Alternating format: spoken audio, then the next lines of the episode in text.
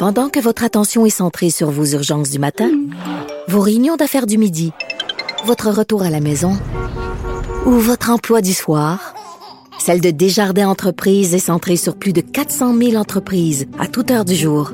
Grâce à notre connaissance des secteurs d'activité et à notre accompagnement spécialisé, nous aidons les entrepreneurs à relever chaque défi pour qu'ils puissent rester centrés sur ce qui compte, le développement de leur entreprise.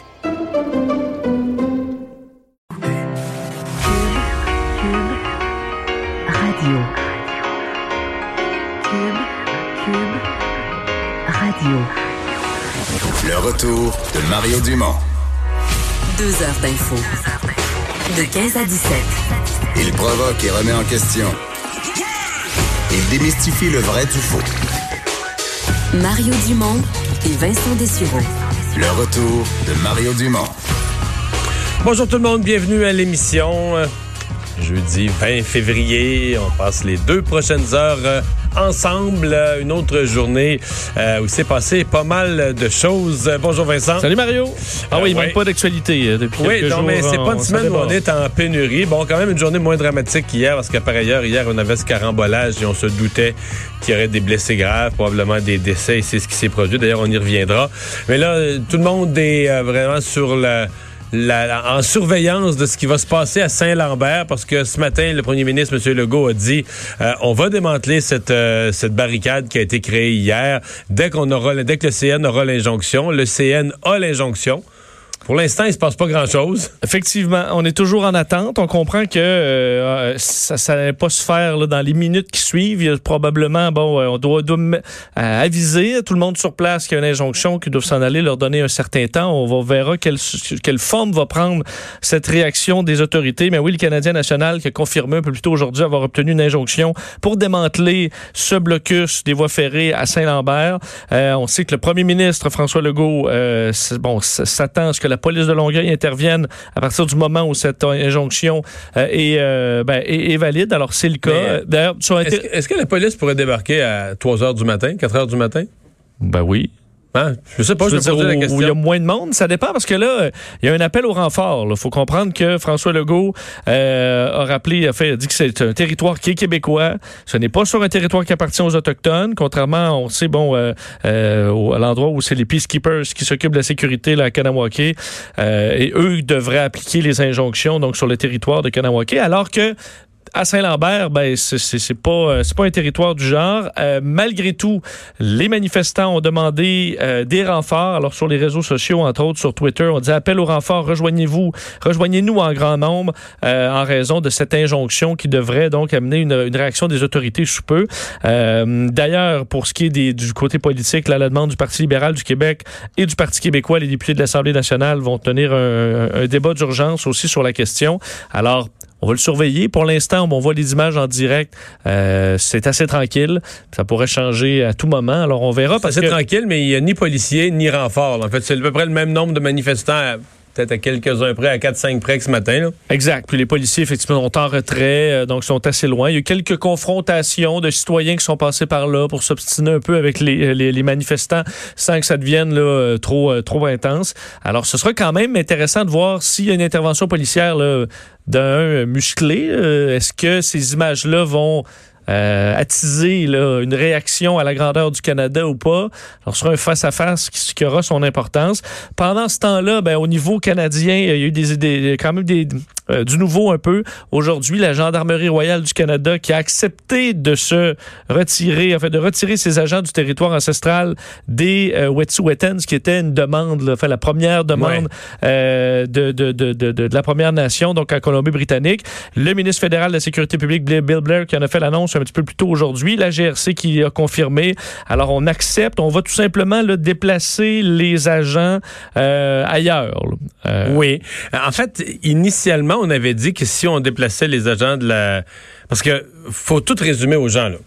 Il n'y a pas de poste de la GRC là, il n'y a pas de bureau permanent. C'est quand il y a eu... euh, quand on a voulu empêcher les travailleurs, faire du vandalisme sur les installations, et- etc., la compagnie est allée chercher une injonction. Euh, supporté par le gouvernement de la Colombie-Britannique, etc. Et là, ben, pour s'assurer que le travail sur le pipeline puisse se faire normalement, que les travailleurs puissent travailler en sécurité, ça a pris la GRC parce qu'il y avait des gens, il y avait des manifestants, il y avait des gens mal intentionnés euh, qui voulaient aller interrompre le processus qui voulaient aller interrompre les travaux. Donc, euh, tu comprends que c'est un cercle vicieux. Les Wet'suwet'en demandent, en fait, les chefs héréditaires des Wet'suwet'en, parce que la communauté, elle, il y a eu un gros rassemblement hier de gens en support au projet euh, qui ont dit arrêtez de manifester, arrêtez de nous écœurer. Nous, la communauté, la nation Wet'suwet'en, on veut ce projet-là en majorité. Sauf que là, bon, les chefs héréditaires, eux, euh, c'est à cause d'eux, c'est à cause de leur action que la GRC est là. Fait qu'ils disent tu sais, la GRC est là à cause de nous, à cause de nos manifestations, de nos moyens de pression et de nos menaces d'interrompre les travaux, faire du vandalisme, peu importe. Mais là, il faut que la GRC se retire. Là, on avait dit qu'il faudrait que la GRC soit remplacée par un corps de police, un peu comme les Peacekeepers, un corps de police autochtone. Il me semble que c'est pas clair aujourd'hui quel corps de police. Puis un corps de police autochtone qui doit s'engager à faire, euh, faire respecter, la loi, Parce, que, qui mérite, parce que sinon, tu mérites pas le nom corps de police. Ça, c'est le premier problème. Le deuxième problème, c'est que j'ai l'impression que le gouvernement Trudeau a cédé là-dessus. Mais en négociation aussi délicate, généralement, quand tu cèdes, là, faut que tu sois sûr à 100% Tu vois, c'est un peu comme... Euh, c'est un peu comme une transaction sur Kijiji, là. Faut, quand tu n'envoies pas ton argent avant que... Avant d'avoir l'objet, là. Oui. Et là, est-ce qu'on a, est-ce qu'on a donné une de leurs premières conditions en échange de rien? Aucune levée de blocus, rien. Euh, parce que ce que je vois, c'est que les, chefs euh, héréditaires, il y en a en Ontario, il y en a, il y en a qui s'en viennent à Kanawake. Ils viennent remercier les Mohawks pour leur appui, puis ils se foutent du gouvernement Trudeau, puis ils se foutent de oui, parce que là, après, la demande, parce que là, la demande de base, pour plusieurs, ils avaient l'impression que la seule demande, c'était de retirer la GRC, puis après ça, on allait négocier. Mais là, on demande maintenant ce que euh, la compagnie, là, les représentants, tout, le monde, tout le monde quitte aussi. Alors, euh, ça peut s'ajouter comme ça à chaque fois une nouvelle demande, dans la mesure où tu n'as pas d'avancée, ou au moins une pause. On dit parfois, on rouvre tout, on peut tout refermer, mais au moins, pour un signe de bonne foi, on va rouvrir et on verra par la suite. Puis il n'y a pas de, de signe en ce sens. Euh, D'ailleurs, te faire entendre ce que François Legault, on l'a entendu encore aujourd'hui, à s'exaspérer, demandant une intervention euh, du gouvernement. Alors, un court extrait de François Legault sur la situation de Justin Trudeau qui a parlé brièvement et qui utilise à peu près les mêmes mots depuis le début du conflit. Et euh, Pablo Rodriguez, on peut les écouter. Trudeau euh, a dit qu'il y avait un plan. bon, on voudrait savoir c'est quoi ce plan-là, puis c'est quoi l'échéancier, parce que là, chaque jour qui passe, il y a des centaines de millions de pertes de dollars euh, pour l'économie canadienne. On travaille très fort pour euh, euh, éliminer les, les barricades. C'est une situation inacceptable. Ben, écoutez, je, je comprends l'impatience de, de M. Legault, je comprends l'impatience des Canadiens. Nous, on veut arriver à une solution le plus rapide possible, puis on travaille là-dessus. Bon, bon, inacceptable. Alors ça, ça, il le dit quand même. Alors qu'on devrait commencer, pour ceux qui n'ont pas vu d'effet de, encore, ça pourrait bien euh, commencer à se faire sentir bientôt parce qu'on s'attend à ce que euh, dans les épiceries, dans certains magasins, pourrait commencer... Dans l'Atlantique, ça semble commencer. Oui, dans plusieurs... Euh, on parle de Nouvelle-Écosse, au Nouveau-Brunswick et même en Ontario, il y a des ruptures de stock de, de, certains produits. Et chez nous, ça devrait commencer aussi dans les prochains jours, probablement en fin de semaine. Évidemment, si ce n'est pas réglé produits frais dans certains cas pour les épiceries, mais aussi, comme on a vu dans les dans, dans les, provinces affectées, euh, même des produits non périssables qui commencent à manquer à certains endroits. Euh, et euh, pour ce qui est d'autres magasins, là, dans le monde de la mode, entre autres, où beaucoup de vêtements arrivent d'Asie. Alors pour nous, ben, ils doivent arriver à Vancouver par bateau, ensuite prennent le train pour s'en venir jusque dans l'est du pays. et qu'on est en période où on commence à avoir le changement de saison, à préparer tout ça pour les magasins. Alors, il pourrait y avoir des retards euh, là-dedans. Et dans les magasins aussi de marchandises générales, les Canadian Tire de ce monde, euh, on pourrait aussi commencer à manquer de certains produits. On parle rien de dramatique, mais vous allez peut-être pouvoir commencer à le remarquer un peu, euh, l'effet de ce blocus dans les prochains jours. On va parler d'ailleurs plus tard dans l'émission à des gens qui ont une entreprise qui vit à la fois de ces, matières premières pour produire et ces produits qui ont besoin du train et, qui amène une, autre, on va voir cette discussion une autre dimension. quand tu as des clients, entre autres américains, Là, il y a eu une grève. Là, cette fois-ci, c'est les Autochtones. La réputation, c'est la réputation pour une entreprise canadienne de ses services ferroviaires euh, qui, qui commence à tourner au ridicule. De dire que c'est un Américain tu regardes, qui regarde ça, tu dis, mais voyons, là, on fera plus affaire avec des Canadiens. Le train marche pas à moitié du temps. Là, il y a des problèmes de train à tout bout de champ. Donc, un questionnement qui est euh, qui devient bien réel. On revient sur le carambolage d'hier, euh, Vincent. Euh, D'abord, on a appris l'identité de ces deux victimes. En fait, hier, en fin d'émission, on a bien compris quand le porte-parole des, des pompiers, puis le porte-parole de la police disait il reste deux corps qu'on n'a pas pu extirper des euh, de, de, de, du carambolage et euh, Dire, il y avait on pas confirmait aucun décès, mais qu'il y avait deux, deux personnes, deux personnes incarcérées, étaient... mais que l'opération d'urgence était, était terminée. Là. là. tu comprends que ça, si ça presse pas, puis il reste deux personnes, puis qu'il n'y a pas une grue en train de démancher ça. Ou...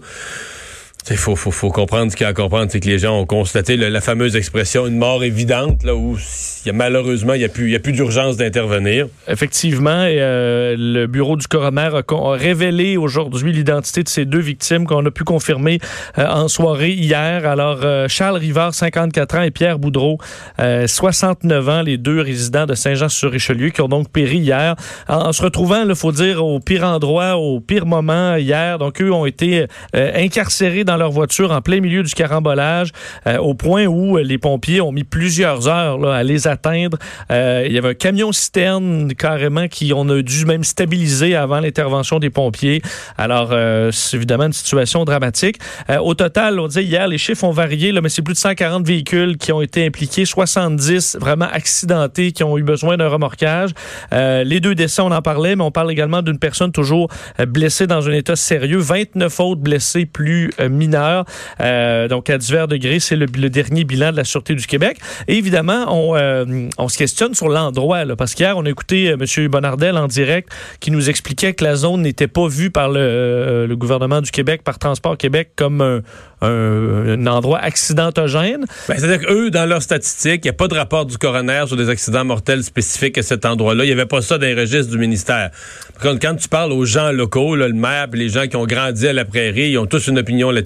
Oui, on a vu que ben, M. Bonardel a peut-être voulu, on peut pas dire qu'il a reculé, parce qu'effectivement, selon les chiffres, c'est pas accidentogène, mais il qualifie l'endroit de à risque. Donc, avec certaines conditions, ça pourrait mener euh, à des, des risques. D'ailleurs, le maire de la prairie a réagi, euh, donc Donna Serre, aujourd'hui, en disant que c'était une route dangereuse, qu'on a demandé plusieurs fois des actions en raison de la poudrerie et par certains moments qui, euh, ben, qui se retrouvent carrément dans les vides des véhicules et qui bloquent la vue complètement. Alors, M. Bonardel, aujourd'hui ministre des Transports, qui euh, a dit qu'il allait réagir vite sans attendre le rapport du coroner. Alors, des, au moins des panneaux de signalisation pour avertir de bourrasques, de conditions dangereuses, par exemple, comme on a fait euh, sur l'autoroute 40 après euh, le carambolage l'an passé. Alors, ouais. des choses qu'on peut faire rapidement, mais, mais qui vont demander, le, le disons, le, il dit, je veux pas materner les gens, mais il faut quand même euh, que les automobilistes soient prudents dans des conditions comme ça. On peut peut-être écouter un, ouais. un extrait du ministre Bonardel là-dessus. J'ai demandé aux équipes qu'est-ce qu'on peut mettre en place rapidement l'été prochain? Jaillit materner les automobilistes, mais encore une fois, panneau de signalisation pour les avertir, bourrasques, conditions dangereuses. S'il faut le faire comme on l'a fait sur la 40, sur au carambolage l'année passée, on va essayer de le faire dès cet été. Est-ce qu'on met, est-ce qu'on veut mettre des végétaux plus haut? Même s'il y avait une clôture présentement installée pour les, euh, les cyclistes, ça n'a pas fait le tra travail. Bon, ouais, mais euh, j'écoutais les, les, témoignages des gens qui l'ont vécu. Je me demandais quand même, est-ce est-ce qu'on roule pas trop vite? Puis là, je, je, je suis vraiment pas un traîneux sur la route, là, puis rouler 5-10 en haut de la limite, c'est juste normal, puis tout ça. Mais je trouve souvent que les gens n'adaptent pas leur conduite. Là, comme moi, là, la minute que la minute qu'entre mes pneus puis la route, il y a quelque chose. De la oui. glace, de la neige, ça je suis plus le même conducteur du tout, du tout. C'est une logique de base. Mes pneus ne touchent plus l'asphalte. Tu vois, c'est fait, là, les pneus touchaient à l'asphalte. Quand il y a quelque chose entre les deux, c'est plus, il n'y a plus rien qui se ressemble, là, le freinage. Écoute, mais il y a tellement de gens qui comprennent rien. Tu, tu sais qu'il y a des gens qui vont s'ostiner dur comme fer qu'un 4 roues motrices, ça freine mieux, là. Euh, oui, alors que c'est pas du tout le cas. C'est à pleurer, là. Tu dis, oui. voyons, c'est plus stable, ça a plus, mettons, t'es dans la neige, même sur le, le, fait que les 4 roues de la motricité, ça peut être plus stable dans. Ça va démarrer plus vite. Dans de la gadoue, ça va démarrer plus vite. plus vite. Mais si tu vas trop vite, tu arrives, par exemple, dans un carambolage, là, ton freinage sera pas un millimètre moins long que les autres. C'est une question d'inertie. Tu roules, là, t'as un air d'aller, tu roules, il faut que tu barres les pneus, là, pour essayer de ralentir ça. Puis là, t'es sur un fond de glace, ça fait que ça freine juste pas, ça, l'inertie, ça continue. Quatre roues motrices, il y a rien, là, qui... Oui, les freins ABS, le fait de pas barrer les roues, l'ordinateur, ça peut t'aider un petit peu, c'est un... Mais s'il y a de la glace partout, c'est uniforme, euh, rendu là, l'ABS, là. effectivement, ça, peu de choses. Euh, C'est plus un questionnement. tu sais, J'ai pas vu l'état de la chaussée, mais, mais j'entendais des gens là, qui racontaient l'événement puis qui disaient Ah, ça roulait bien, ça allait à 105, 110, mais qui reconnaissaient qu'on était pas sur l'asphalte, mais n'y avait pas de poudrerie avant. La poudrerie arrive tout d'un coup. Mais tu es toujours supposé être prêt à freiner puis avoir une distance avec le véhicule en avant qui te permet de t'arrêter assez rapidement. Ouais. Et ça, peu importe ce qui arrive, c'est rare que tu fais, ben écoute, il est arrivé de quoi, puis genre, euh, il peut toujours arriver à un animal, euh, ça m'est déjà arrivé. et tout. Donc, fait que tu es toujours supposé capable de t'arrêter. Euh, Ouais. Je comprends qu'un camion... C'est sûr que euh, le flow, la 132, ça roule, puis tu es habitué, puis à un moment donné, t'oublies, mais est-ce que les gens avaient une, quand- est-ce que le flot de véhicules avait une conduite qui était adaptée au niveau de risque? Je sais pas. La question se pose, clairement, M. Bonardel, le- le- le- quand même, l'amène un peu. Là. Je veux pas materner les gens, mais il faut quand même ralentir dans des situations euh, comme ça. Alors, euh, ben, à suivre les changements. Évidemment, il y aura un rapport du coroner. Euh, L'autoroute, ça, c'est, on a rouvert tout ça euh, ce matin au complet. Alors, opération terminée, mais ça a été quand même dans les, euh, les pires carambolages des dernières années au Québec. Euh, alors, le témoignage d'Éric Salveille, ça vient de se terminer. Oui, euh, c'est terminé. Alors, le retour le 11 mars euh, pour la suite des, des, procédures dans le cas d'Éric Salvaille. Euh, alors, témoignage qui n'était pas attendu, on se souvient, dans les derniers jours d'Éric Salvaille, mais qui a finalement, à la surprise de plusieurs, commencé un témoignage hier qui s'est poursuivi aujourd'hui. Il y a quand même eu des choses intéressantes là aujourd'hui. Mario, je t'en ai vu quelques extraits qui, bon, qui peuvent en faire sourciller quelques-uns. Mais Éric Salvaille, qui, on sait, bon, est accusé d'agression sexuelle, séquestration et harcèlement criminel, mais qui nie euh, toutes ces allégations. c'est comme en deux temps. là. Il y a eu son interrogatoire par son avocat, et là, on est allé à fond de train à dire euh, il connaît pas l'individu, tout ça n'est pas arrivé, il travaillait pas là ces dates-là. C'était une négation en fait beaucoup plus complète que moi je, je m'attendais là. Oui, euh, ça a été ça a commencé. En fait, hier c'était ça, ça s'est poursuivi par ça ce matin. Euh, le fait qu'il se rappelle pas d'avoir dit à Donald Duguay quoi que ce soit comme commentaire désobligeant à caractère sexuel, sans toutefois pouvoir dire qu'il n'y en a pas eu. Là. Il Parce qu'il pas. reconnaît avoir eu parfois des propos grivois là. Oui, ça, je, vais- je, vais, je vais- je vais y arriver là, parce qu'il explique que euh, quand on a dit bon son nom, euh, Donald Duguay, ça lui rappelait rien. On lui a montré une photo de 93, veut un souvenir de son visage, mais se souvient pas d'avoir travaillé avec lui particulièrement, pas un souvenir précis. Euh, au propos des allégations d'agression sexuelle dans les toilettes, la Radio-Canada, il répond que c'est farfelu, qu'il n'y a jamais eu d'attaque. Dit, premièrement, je n'aurais jamais touché à cette personne. Deuxièmement, je ne travaillais plus à Radio-Canada. J'avais une vie professionnelle, amicale et amoureuse à ce moment-là. On l'a questionné sur l'enregistrement de la petite vie aussi, où les deux hommes se seraient croisés. Il a raconté qu'il ne se souvenait pas de cet événement-là. Et il y a eu la, la- la période, est-ce qu'il travaillait ou pas à Radio-Canada? il y a un flou fait il y a un flou. Parce qu'on qu'il avait présenté le fait qu'il a quitté Radio-Canada euh, au mois d'août 93, mais euh, la procureure de la Couronne a présenté des chèques datant de septembre et octobre 93, des chèques de Radio-Canada. Mais il explique qu'il se rendait au guichet de la caisse là, à Radio-Canada et qui et à certaines réunions, sans plus. Alors, il travaillait pas de façon stable, Mais, il allait dans l'édifice quand même. se rendait à l'édifice. C'est ce qu'il a raconté. Et on l'aurait questionné sur le fait qu'il était en lien d'emploi avec Radio-Canada parce que euh, après 93, il était quand même animateur de foule pour L'Enfer, c'est nous autres, émission à Radio-Canada. Euh, et ça, il l'a admis aussi. Alors, il avait quand même un lien avec Radio-Canada euh, à l'époque. Je me souviens toutefois pas d'aucun conflit avec euh, des- d'autres euh, employés pour euh, des, euh, des problèmes, entre autres lorsqu'il était euh, au courrier. Et au niveau des remarques, bon, Parce que là, quand la couronne est revenue pour le contre-interroger, ça s'est compliqué un peu. D'abord Oui. sur la question de Radio-Canada, du lien d'emploi, comme tu viens de le dire, mais aussi, disons, sur son, son approche générale des choses sexuelles et de la vie. Oui, parce que lui ne se. Ben, en fait, le- dit que oui, là, des commentaires, il en fait. Je n'ai pas de souvenir d'avoir fait des remarques sur les fesses, dans ce cas-là, de Donald Duguay, mais je ne l'exclus pas. Ça peut faire partie de mon humour. Je ne me souviens pas de l'avoir flirté. Euh, et on, bon, on lui a demandé s'il répétait souvent la phrase des, des belles fesses. Là. Il s'est dit c'est quelque chose que j'ai pu dire, mais pas souvent, ni en courant dans le corridor après quelqu'un. Il y a une ligne à ne pas franchir entre des commentaires pour s'amuser et le harcèlement. J'ai toujours respecté cette ligne. On se souvient que plusieurs collègues ne seraient pas d'accord avec ça. Euh, il dit, je pense que dans un bureau de comptable, ça écoute bien celle-là, je pense que dans un bureau de comptable, les gens se disent, tu as une nouvelle robe, C'est- les gens ne se disent, fait, les gens se disent, tu as une nouvelle robe, ça te fait des beaux seins. Nous, oui. En fait, je pense qu'ils ne se disent pas ça. Euh, dans les bureaux de bureau comptable, de comptable, ça se fait pas. dire, Mais tu as dans une le nouvelle monde- robe, tu as des beaux seins. Dans le monde de la TV, ça se fait. Mais dit, dans le- nous, ça peut arriver. On travaille avec les mêmes équipes, on devient proche, c'est de l'humour. Bon, Bon. à vous d'en juger. On l'a questionné sur la partie là, révélation en 2017 là, dans, dans les journaux de ses allégations. Dit que ça a été un tsunami dans sa vie, euh, mais qu'il s'est toujours couché la tête euh, tranquille. Il dit, mes propos ont toujours été dans l'humour, bon enfant. J'aime provoquer des malaises, ça s'arrête là. Et euh, d'ailleurs, à la fin, il a, il a quand même dit, dans les dernières minutes, euh, il a été questionné à savoir si vous approchez votre pénis de quelqu'un, est-ce que c'est une agression? Ce que la couronne lui a demandé. Et il a répondu, c'est de l'exhibitionnisme. Une agression sexuelle, c'est avec contact. Alors, il y a vraiment une définition de, euh, On de sexuelle. Le fait de montrer On votre est rendu loin quand en cours, on discute de, sor- de sortir euh, l'engin en public comme ça. Que- comment on doit définir ça? C'est comme Ben, on est. Surtout que juste avant, on lui avait demandé pour vous, c'est quoi une agression sexuelle? Il avait dit c'est à partir du moment où la personne est inconfortable. Mais pour ce qui est de juste montrer son pénis Ça, au ça, bureau, ça laisse tout le monde confortable. ben, c'est de l'exhibitionnisme, c'est pas, euh, ça peut, c'est pas une agression. Euh, et euh, on sait qu'il a confirmé d'avoir passé un test du polygraphe en octobre 2018, quoi qu'on ne connaît pas le, le- le- le résultat. Et on est revenu sur les, bon, on a parlé de ses agendas bien remplis qu'il garde dans un entrepôt de Longueuil. Ça, ça semble avoir fait sourciller un peu le juge. Alors, vous le documentez énormément à cette époque-là. Alors, de retour le 11 mars prochain. Mais en gros, parce que là, on... il y a plein d'affaires qui font Oui. réagir les gens, mais si on se ramène à la base, il y a trois accusations précises. Une séquestration, donc d'avoir pris quelqu'un ni plus ni moins en otage, d'avoir empêché de sortir d'un lieu, dans ce cas-ci, ça semble être la salle de bain de Radio-Canada, un. Deux, le harcèlement criminel.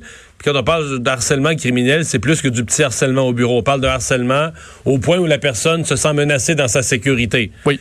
Donc, euh, on parle de ça. Et agression sexuelle. Donc, la question, c'est est-ce qu'il a créé un doute raisonnable? D'abord, la question est ça. Est-ce qu'il a créé dans, le- dans le- l'esprit du juge, sur ces trois éléments-là, un doute raisonnable que le crime aurait pu ne pas être commis? Ou est-ce que le juge va avoir la certitude qu'un des trois crimes a été commis pour le condamner? Ça se résume à ça. là. Alors, il ben, faut dire qu'il se dit euh, ni les allégations, mais quand même sur le fait des commentaires, euh, il en a quand même fait beaucoup, mais ça reste de l'humour, selon lui. Euh, sondage euh, du, euh, de ce matin dans le journal de, Montréal et dans le journal de Québec sur les courses à la direction dans, chacun des deux partis au Québec qui, en ont une, le Parti québécois et le Parti libéral. Euh, C'est peut-être au PQ que les gens ont le plus écarquillé les yeux en voyant l'ampleur. Moi, je m'attendais à ce que Guy Nantel fasse bien. Je me disais quand même son nom est connu, les autres sont un peu moins connus. Mais je pensais vraiment, j'ai été étonné. Je pensais pas à ce point-là. Que ce soit autant. Autant, que ben oui, ben oui. Selon euh, ce, ce sondage, donc euh, léger, le journal euh, paru aujourd'hui, Guy Nantel euh, domine à 38 donc des, euh, des, des, des- des intentions de vote, là, ou du moins à l'idée euh, qu'il ferait le meilleur chef du Parti québécois. Sylvain Godreau suit avec euh, 16% donc quand même euh, la moitié moins. Là. Moins que la Moins moitié. que la moitié ouais. moins. C'est ça. Euh, Paul Saint-Pierre Plamondon à 5 donc après ça, les deux Lui, autres... lui, il doit être très déçu, là. Parce que dans les deux autres, Frédéric Bastien à 4 il n'est pas beaucoup connu, là. Comme lui, il peut toujours se dire, regarde, là, moi, je pars de zéro, là. Alors que Paul Saint-Pierre Plamondon, il, il- techniquement, il part pas de zéro. Là. Il a fait la dernière course à la chefferie, il, il s'est présenté, il a essayé de faire beaucoup de bruit, il a essayé d'être dans les médias avec toutes sortes d'histoires au cours des dernières années. On dirait que ça, on dirait que ça mord pas, ça lève pas, ça, ça, ça, ça, ça frappe pas le public, ça marque pas. Parce que c'est très loin. On s'entend, Sylvain, Sylvain Godreau est loin, mais euh, Frédéric Bastien et Paul Saint-Pierre Plamondon, que c'est 5 et 4 là, alors que les autres sont dans les 16 et 38. Euh, ça a quand même fait réagir euh, ben, le deuxième euh, dans ce sondage, Sylvain Godreau. Il faut dire qu'il est, euh, qu'il le, le- le rappeler que c'était le seul à avoir une, une- expérience de député et de ministre, là, ça c'est clair. Mais il a, il a lâché quelques cracks, entre autres à Guy disant être chef d'un parti, être éventuellement premier ministre, c'est très différent de faire que de faire un one-man show. En ce qui me concerne, je travaille sur le contenu, sur les programmes, je travaille sur l'organisation électorale. Et je pense que c'est ce qu'il faut pour atteindre ses objectifs. Euh, il a aussi, re- il est revenu sur des propos, en fait, sur un questionnaire que subit Guy Nantel dans une émission de télévision où il ne pouvait pas nommer les neuf députés du PQ. Il dit, si on veut devenir chef d'un parti qui malheureusement n'a que neuf députés, la première règle, c'est d'apprendre le nom du caucus qu'il souhaite diriger. Alors, c'est ce qu'il a lancé, Ouais. quand même, euh, bon, intéressant. Et il a lancé des flèches. Il y a combien de Québécois, tu penses, qui peuvent nommer les neuf députés Je du pense PQ? qu'il y en a pas beaucoup. Mais je la plupart ne veulent pas être chef du Oui, PQ. oui. Non, je sais. Euh, et il a envoyé des, des flèches euh, nombreuses à, à Frédéric Bastien, qui est, je vous rappelle, à 4 euh, le- Ça m'a étonné, je t'avoue. Ben, Surtout qu'il est allé, euh, dire, là, À fond de train sur le type qui a 4% tu dis, ouais. sur euh, les seuils d'immigration, là, disant il prend ses chiffres dans une boîte de céréales. Un bon matin, il mange des Cheerios, c'est 25 000. Le lendemain, il prend des Captain Crunch, c'est 30 000. Et après, quand il prend des Fruit Loops, c'est 10 000. Ça n'a pas de bon sens. Il faut que ce soit basé sur quelque chose de plus sérieux que ça. Non, Hein? c'est une sortie Eh en ben. règle, c'est parce que si Frédéric Bastien euh, et lui étaient nez à nez dans le sondage, puis tu te dirais, bon, mais ça joue dur. C'est juste que quand t'es, t'es Sylvain Gaudreau, t'es tellement en arrière de Guy Nantel, puis là, tu vas attaquer le gars qui est quatrième dans le sondage à 4 Ah, tu, trouves, tu trouves que c'est. Je suis moins sûr, je suis moins sûr que C'est c'est- pas la bonne cible. Ben, c'est ça, je suis moins sûr que c'est la bonne cible. que c'est la... Mais enfin, regarde, euh, il- c'est une course où ça bouge parce que l'autre course, celle au Parti libéral, euh, où il y a seulement deux candidats, mais très, très peu d'action, très peu de débats. En fait, on les voit peu. Euh, là, c'est le troisième chiffre qui est intéressant. Oui, ben écoute, puis on dit toujours la pire, euh, la pire chose, c'est l'indifférence. hein, Ouais. je pense pire que de se faire, euh, de, de pas se faire aimer, c'est l'indifférence. Et dans le cas de la course au PLQ, selon le même sondage, mais pour les électeurs libéraux. Euh, 23% pour Dominique Anglade, 10% pour Alexandre Cusson et 68% ne sait pas. Puis ne sais pas, ça inclut... Ça inclut pas- les je m'en fous. Je m'en fous, pas intéressé, euh, aucun de ceux-là. Alors que pour le PQ, là, les, jeux, les, euh, les indécis, c'est 36. De 36 à 68% Alors au PLQ, personne n'a son pas idée de faire est-ce qu'on a un désintérêt total pour cette Mais il n'y a pas de course. Tu sais, il se passe rien. Alexandre Cusson, on le voit très peu. Euh, Dominique Anglade, c'est qu'il sait pas vraiment comment dire. On peut pas y reprocher grand-chose. Tu hier, elle présente son plan là, sur les changements climatiques, puis carboneutre en 2050. Ben, tu c'est- ça semble bien fait. là. Je vois, je l'ai pas, je l'ai pas fait analyser par huit économistes, mais tu ça a l'air méthodique, puis avec les chiffres. Tout est. C'est le, le meilleur. le- le- euh, ce matin, Antoine Robitaille me donnait le- le- l'expression euh, classique, quelqu'un qui a bien fait ses devoirs. tu. Oui. Mais, mettons, t'es Alexandre Cusson. Dominique Anglade sort son plan. Toi, là, t'as pas de visibilité. T'es jamais dans l'actualité. On n'entend jamais parler de toi. Dominique Anglade sort son plan sur les changements climatiques. Mais là, il faut que tu te campes. Il y a deux, deux camps possibles. Soit que tu es plus vert qu'elle, puis là, ben, tu dis que c'est un plan qui, qui est pas assez ambitieux, t'en reviens pas qu'elle a oublié là, tout un chapitre de l'environnement. Ça manque de courage. Ben oui. Oui. Ou encore, tu dis, ben moi, je vais jouer la carte, ce qui, à mon avis, aurait été pertinent. Je ne pense pas que l'ensemble des électeurs libéraux soient aussi vert foncé qu'essaient d'être leurs députés. Parce qu'il y a beaucoup plus d'électeurs libéraux qui sont dans le réalisme d'une balance entre l'économie et l'environnement. Alors, tu peux décider aussi de jouer cette carte-là de dire ben là euh, Dominique Anglade son affaire là tu sais elle est partie elle est partie Québec solidaire elle s'est laissée emporter. Elle, a- elle est partie dans les ornières de Québec solidaire. Elle a oublié les bases de notre parti. Le parti libéral est d'abord économique. Oui il va s'occuper d'environnement mais jamais en négligeant autant l'économie. Mais tu choisis un camp puis bang tu frappes tu dis quelque chose. Et là il y a mais sur les barricades sur les, les blocus autochtones sur on dirait l'entend pas. C'est une absence totale de, de tous les débats publics de ce qui se passe. C'est vrai, on le couvre. euh, Et moi, je me dis, est-ce qu'on le couvre pas? Mais, mais d'habitude, tu sais, quand, quand quelque chose est intéressant, euh, innovateur, que personne d'autre a dit, un peu fort, un peu musclé, avait, couvre. oui, s'il y avait une bonne clip intéressante, ça jouerait partout. Là. Ben oui. Oui.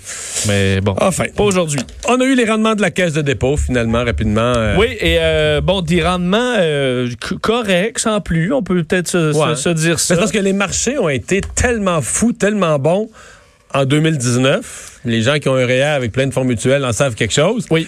Que à 10,4, le rendement de la caisse a l'air ordinaire. oui, alors que c'est bon, mais effectivement, il faut dire que la caisse est placée du côté de la prudence. Alors, on paye un peu le prix là, vu que les marchés se sont emballés. Euh, mais bon, là, parce que l'indice de référence est à 11,9% On est à 10,4 pour la caisse en 2019. Alors, un peu inférieur, mais pas dramatique, un point et demi. Euh, et, c'est simple, l'analyse de Charles donc le nouveau PDG de la caisse, euh, c'est que selon eux, le marché est déconnecté par rapport à la croissance réelle de l'économie. Euh, on sait bon que là que la caisse, c'est une première pour, euh, pour, pour Charlemont, dévoiler ses chiffres annuels depuis que Michael Sebia a, a quitté la caisse. Mais euh, donc le portrait des actions, évidemment, ça, ça va bien. Là. La caisse a obtenu un rendement de 17,2% Celui du, de l'indice, c'est 18 Alors on est très près là, dans le marché des actions. C'est davantage dans l'immobilier, la partie immeuble, moins 2,7% Le gros point là-dedans, c'est les centres commerciaux. Ouais. Euh, le, le... Ça, euh, investis pas toute ta retraite là-dedans, les centres commerciaux. Là. Non, ça, on aurait peut-être pu le voir venir un peu. Oui. Euh, mais. euh, Mais tu on- sais qu'il y a des gens. euh, puis ce matin, j'ai eu la discussion un peu avec Michel Nadeau à LCN. Puis j'ai- lu aussi là, des gens qui disent euh, capotez pas là, ces centres commerciaux, ils ont un avenir. Juste plus les magasins, les grandes surfaces, d'autres types de magasins. Euh, comme pas loin de chez moi, au promenade Saint-Bruno, sont en train de tout refaire des halls alimentaires avec toutes sortes de boutiques de produits fins, de légumes. Tu sais, c'est que le, ce- le centre commercial, l'idée que tout le monde a besoin de pieds carrés pour mettre des racks de linge, puis mettre, tu comprends, du produit avec le commerce en ligne, c'est ça qui, c'est ça qui est en déclin. Mais il va toujours avoir des boutiques, des affaires spécialisées, des affaires, tu sais. Puis euh, ça ça va devenir plus peut-être des complexes euh, de récréatifs qui vont tous devoir avoir, mettons, un, un cinéma, puis un- Une boucherie. salle- euh, ouais, puis une- ouais, puis des salles de jeux, puis de ci, puis- tu sais, une espèce de complexe euh, de... Un peu, peu de un peu épicurien, non, mais plus épicurien que faire ses achats, tu sais. Parce que tes achats là, euh, de base là, sont tous faits en ligne, tu sais. Bon, ben, justement, il y a une transition. Et d'ailleurs. là, pour euh, l'instant, là, moi, je dis ça, je raconte ça, mais si on se parle aujourd'hui du pied carré de libre dans les centres commerciaux, il y en a beaucoup. Là. pour ça que le prix de ce pied carré euh, est en baisse. En fait, donc le rendement, c'est moins 2,7 euh, pour la caisse dans ce cas-là. D'ailleurs, ça amène la caisse à faire un diagnostic en profondeur et accélérer une transition là, de- du portefeuille immobilier. Alors, on, on se questionne. En infrastructure, c'est 7,1 euh, L'indice est à 17% Alors là aussi, dans l'infrastructure, il y a, y un, il y a un questionnement. Mais en général, c'est pas des mauvaises, euh, des, des- des mauvaises données euh, au, au total. Alors, il faut dire l'actif net de la caisse, c'est quand même 340 milliards de dollars. Alors, 13 milliards de plus qu'il y a six mois. Alors, c'est quand même, euh, quand même être content. Ouais. Pour revenir sur les centres commerciaux, tu sais qu'il y en a encore un certain nombre au Québec qui n'ont pas bouché le trou des Target. Euh, ben oui, on les, on les voit les L'aventure Target au Canada, là. Oui. On voit encore des l'espèce de boule rouge ou euh, Ben là, comme face, effet, c'est on écrit Target, là, mais- l'a effacé là, mais, Mais les pieds carrés sont Ouais. vides ou partiellement vides. Parce que, tu sais, Target rentre, là. Il y a certains centres commerciaux qui avaient des locaux assez grands, d'autres en ont fait construire. Tu sais, Target voulait rentrer. mais si t'as déjà un Best Buy, il y a un Sears ou un Lab- un Labé, euh, Ouais. c'est terminé. On va faire une pause. Au retour, on va parler euh, des démarches de la Croix-Rouge pour aller porter secours aux Canadiens qui ne sont pas rapatriés parce qu'ils ont, ils ont été sur le navire de croisière, mais ils ont attrapé le coronavirus, ils sont hospitalisés au Japon et ils n'aiment pas tellement ce qu'ils vivent.